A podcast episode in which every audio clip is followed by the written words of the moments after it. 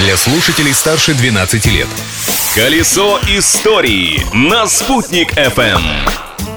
Всем большой солнечный привет! Что вы знаете о 16 февраля? Если познание ограничивается только днем недели, делайте громче. История этой даты подана.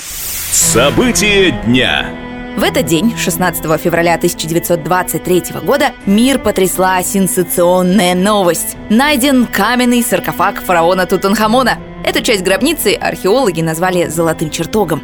Вы только представьте, тысячи драгоценных артефактов и главная находка – саркофаг с мумией фараона в маске из чистого золота весом в 11 килограммов.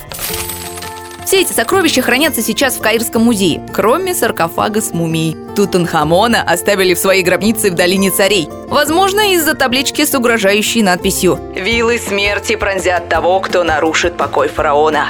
Через какое-то время после вскрытия этой гробницы все участники экспедиции умерли загадочной смертью. Так и родилась легенда о проклятии фараона. Однако 30 лет спустя медики выяснили, что существует так называемая пещерная болезнь, которую вызывает микроскопический грибок. Его обнаружили в организме многих археологов, занятых исследованиями Древнего Египта. Прорыв дня. 16 февраля 1976 года в набережных Челнах с конвейера Камского автомобильного завода сошел первый автомобиль марки КАМАЗ. Коллективы строителей, монтажников, автозаводцев, проектировщиков и конструкторов одержали замечательную трудовую победу. Начал работать главный конвейер автомобильного комплекса, и с него 16 февраля этого года сошли первые автомобили с маркой КАМАЗ. А самое интересное в этой истории то, что этот самый первый КАМАЗ был отправлен не куда-нибудь, а к нам в республику. Здесь он несколько лет успешно использовался в одном из автохозяйств, а затем машину выкупили ее создатели. Теперь КАМАЗ хранится в научно-техническом центре завода, выезжая только по торжественным случаям. События дня.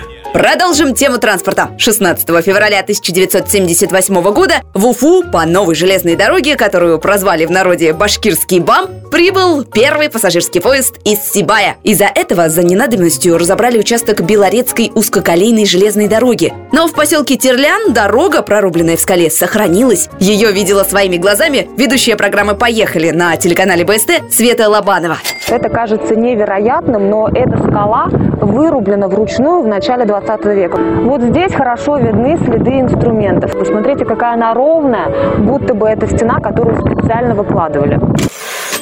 Старая узкоколейка теперь просто живописное место. А железнодорожный маршрут, открытый в этот день в 78-м, действует и по сей день и позволяет добираться из Уфы в Сибай в три раза быстрее, чем раньше.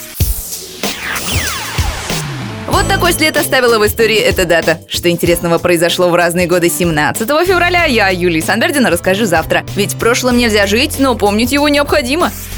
Колесо истории на «Спутник FM.